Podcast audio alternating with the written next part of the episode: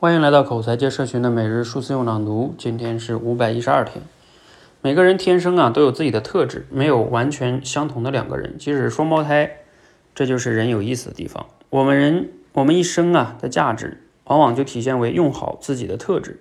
用得好呢，是我们的竞争优势；用不好啊，才会变成病。你的特质是谨慎，谨慎呢，在当下是很宝贵的特质，因为我们处于信息时代。每时每刻呢，都有潮水般的信息试图占领你的心智，而这些信息呢，又有大量虚假的、丑陋的、邪恶的。稍不谨慎，心智就会被误导、被污染、被杀害。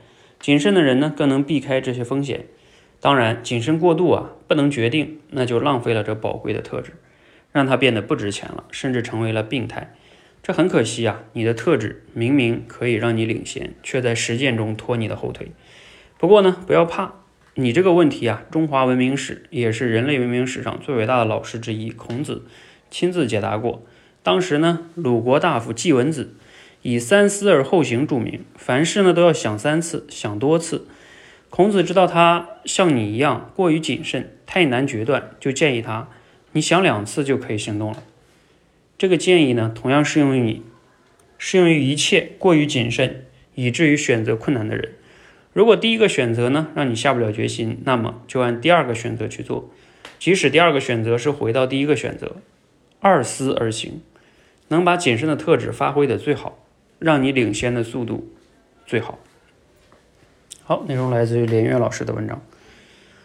这段话呢，就是让我们发挥一些特质，不要过度啊，适度，任何特质都是一样的哈。嗯，但是这里边 就是简单的说，发挥一个特质，比如说像这个谨慎啊，这是变成二思而行就是最好的。我还是有一点不同的看法的。应该，我觉得发挥应该更指的是说，这个人的特质是谨慎。好，那把这个谨慎用在一个你的这种可以更发挥它价值的地方，比如说你去做财务，哎，可能就是很重要的一个岗位，需要你谨慎小心。啊，多检查两次。而谨慎，如果做在很创意上啊，或者就这种这种要求很有一些风险类的岗位上，可能你就不合适。所以这样的话，是不是能更好的就是发挥你的特质呢？比如说，有的人有创造力啊，有的人呢，嗯，有亲和力啊，不一样吧？所以我觉得这种可能是更好的一点的哈。这是我的一点思考。好，希望对你有启发。欢迎和我们一起每日。数字用朗读，持续的升级认知，练就好口才。